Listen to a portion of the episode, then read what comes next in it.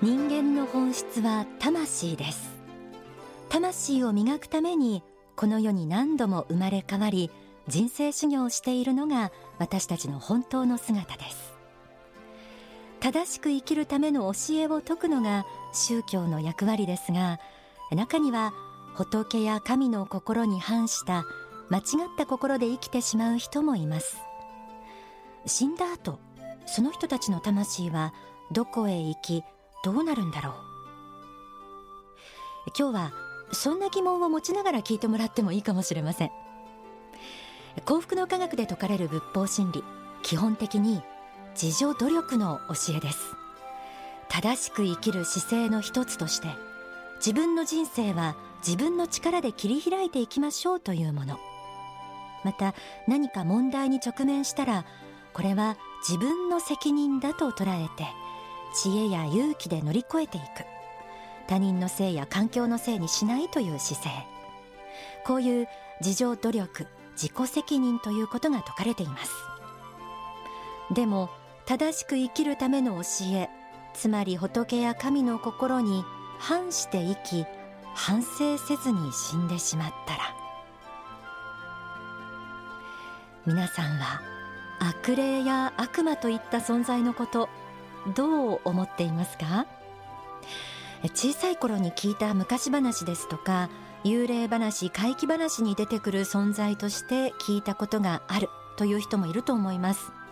まあでもそれは空想の話であって実際の話としては考えたこともないという人が多いかもしれません。仏法真理ではこの悪霊悪魔といった存在についても数多くの言及がなされています。目に見えない世界で確かに悪霊は暗躍していると言います。しかも私たちの人生にちょっと困った影響を与えていると言います。朝から皆さんを怯えさせようと思っているわけではありません。奴らの正体を知っておくということはですね霊的な真実の一つを知るということ。そして無防備ではなくなるということでもあります。どうかそのままお聞きください。天使のモーニングコール知っておきたい悪霊悪魔のこと。仏法真理で説かれる悪霊や悪魔の存在について学んでいきます。目に見えない世界で確かに悪霊は暗躍している。これは書籍霊的世界の本当の話の一節です。悪霊という存在が実際にいるということです。書籍にはこの悪霊についてもともと人間として生きていた人が死後地獄に落ちて悪霊となっていると説かれています。読み進めてみましょう。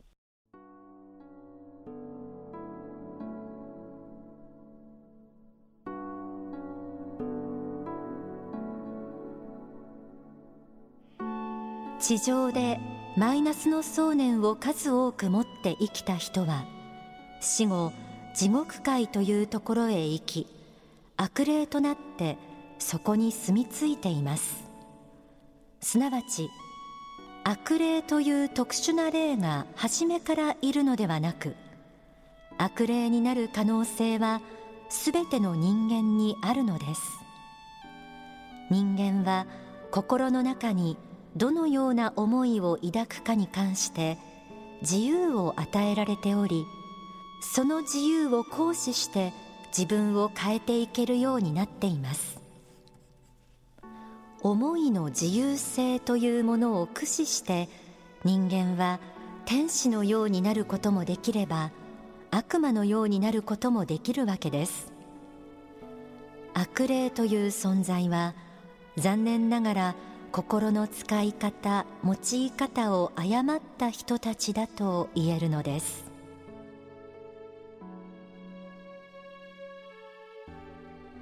悪霊といってももともとは人間として生きていた人の魂だということでした。人間として生きていた時にわがまま放題だったり他人を傷つけたり愚痴や不平不満ばかり言っていたり嫉妬や争いの中に生きて人に嫌われるような人生を送ったりしていた人が死後地獄と言われる世界に落ちて悪霊となってしまっているようです。つまり悪霊は神様がもともと意図して作った存在ではなく生きていた時に神様が喜ぶような生き方とは反対の生き方をしてしまった人の死後の姿だということです。さらに悪霊たちは地獄という世界にとどまっているのみならず私たちの目には見えないままこの世にやってきて人間に対して悪さをしているようです。書籍幸福への方法。幸福の法には次のようにあります。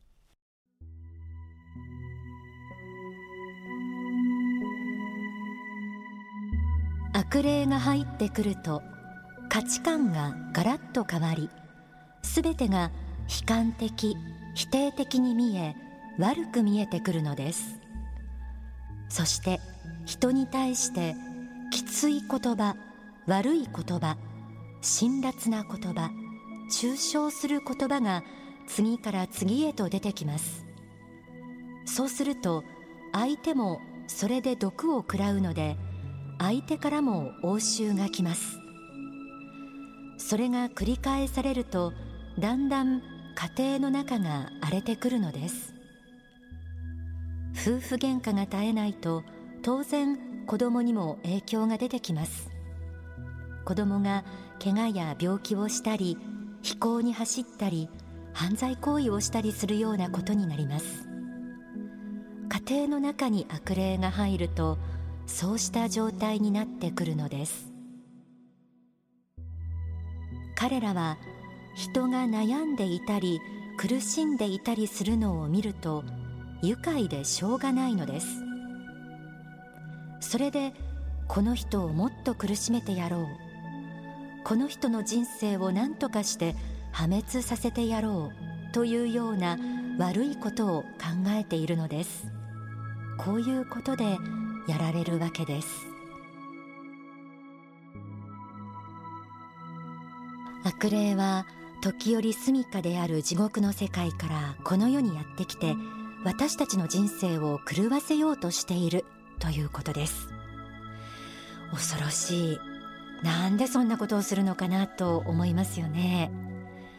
彼らは人間から出るさまざまな欲望の思いを吸い取って自分たちのエネルギーにして活動をしているそうなんです。だからわざわざ地獄からやってきて人間に取り付くことがあるということなんです。でもこの悪霊たちは誰にでも取り付くことができるわけではありません、まあ、ある意味一定の条件を満たしていないと取り付くことができないと言います。書籍幸福の法にはこのようにあります。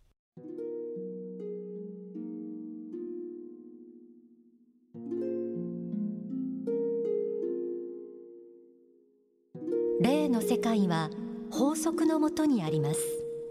ではその一定の条件とは何でしょうか？それは地上の人間の心の状態がその人に憑依しようとする悪霊と全く同じ周波数を持っているということなのです。悩みの質が同じと言ってもよいし考えている関心がぴったり一致すると言ってもよいでしょう。思いの世界は一年三千であってどの世界にも通じます。そのように放送電波を出しているのと同じなのです。それゆえに全く同じ周波数があった場合にその周波数に合う霊が感応してくることがあるわけです。こう考えてみるとやはり悪霊のせいにするのではなくて自分自身の心の在り方をもう一度振り返って考えてみる必要があるのではないでしょうか。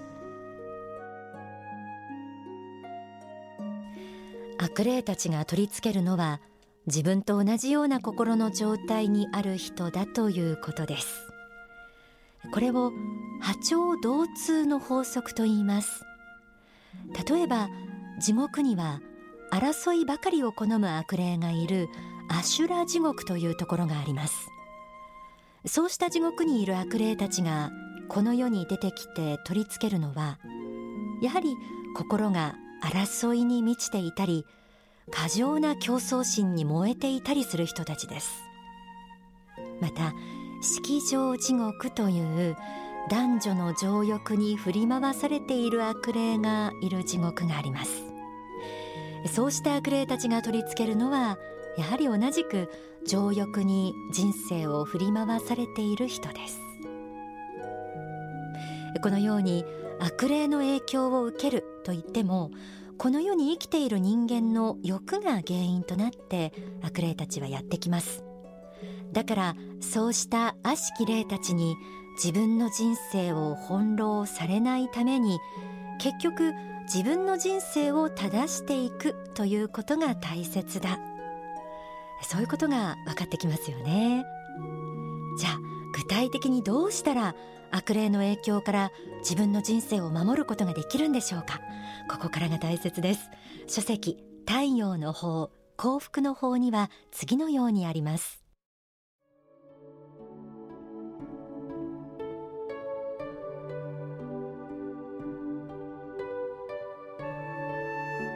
地獄霊に憑依されないようにするには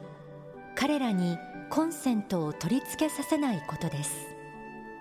そのためには地獄霊に通じている部分つまり心の薄暗いジメジメした部分を作らないようにしなくてはなりません。悪霊が入ってくるのはほとんどが執着からです。あれが欲しいこれが欲しいと執着している部分。ここが悩みのもとになっています。自分の執着とは何であるかがわからないならば一日のうちあまり自覚的でない時ぼーっとしている時に何を考えているかということを振り返ってみたらよいのです。一日のうちに何度も何度も繰り返し繰り返し心の中に浮かんでくるものがあればそれが執着なのです。一日のうちに何度も何度も心の中に去来してふと気がつけばそのことを考えているというような心の中のシェア割合が高いものです。悪霊にプラグを差し込まれているのはまさしくそこなのです。これを断たなくてはいけません。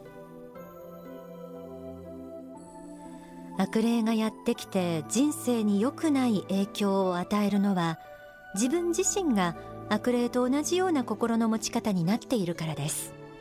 特に悪霊たちに共通しているのは執着の心。何が何でも手に入れたいとかあの人の心を自分のものにしたいという執着心はともすれば人をエゴイスティックにして悪霊たちを呼び寄せるきっかけになります。悪霊から自分を守るためにはそうした存在とは違う心の持ち方にすることです。つまり執着心とは逆のさっぱりとした性格になることです。初めはなかなか難しいかもしれませんがさっぱりした性格になろうと意識しているとだんだんそうなってきます。人間関係がうまくいかなかったり悩みが絶えない時もしかしたら目には見えない悪しき存在が影でにやりとしているかもしれません。そんな時は今日の話思い出してください。悪霊たちと正反対の心を持つこと。明るく積極的でかつさっぱりとした心を持てば悪しき存在は去っていくはずです。今日は知っておきたい悪霊悪魔のことと題してお送りしています。ではここで大川隆法総裁の説法をお聞きください。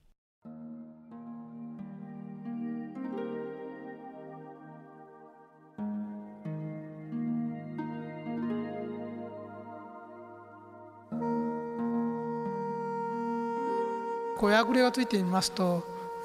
人のことなんかでもすごく悪く感じますし、えー、悪口がよく出てきますね。ポンポンポンポン出てくる。だから自分が本当に言っているのか悪霊が言っているのか、まあ、そういうことを考えなきゃいけない。いつもいつもそういう習性がある場合にはですねそれはまあ大抵表示されていることが多いんでアシュラ霊とかそんなものが来てますから。でその場合も自分自身のものじゃなくて、えー、家族からもらってるものもあります。例えば家族の中で妻や夫がですねそういう非常に荒い波動でいつも喧嘩ばっかりしているような人であったり親がねそういう人がいたらねそういう家族の中でちょっとそういうのが移動してきてもらうこともありますからそういう場合ですねあの要注意することが必要ですね。とりあえずカッカカッカしてる場合はダメです。それから愚痴がいっぱい出るような場合もこれもやっぱり大抵ダメですね。愚痴が出たりそれからいつもイライラしたり、うん、怒ってばっかりいるような人ですね。これは大抵悪霊にやられてるんです。欲求不満ですね。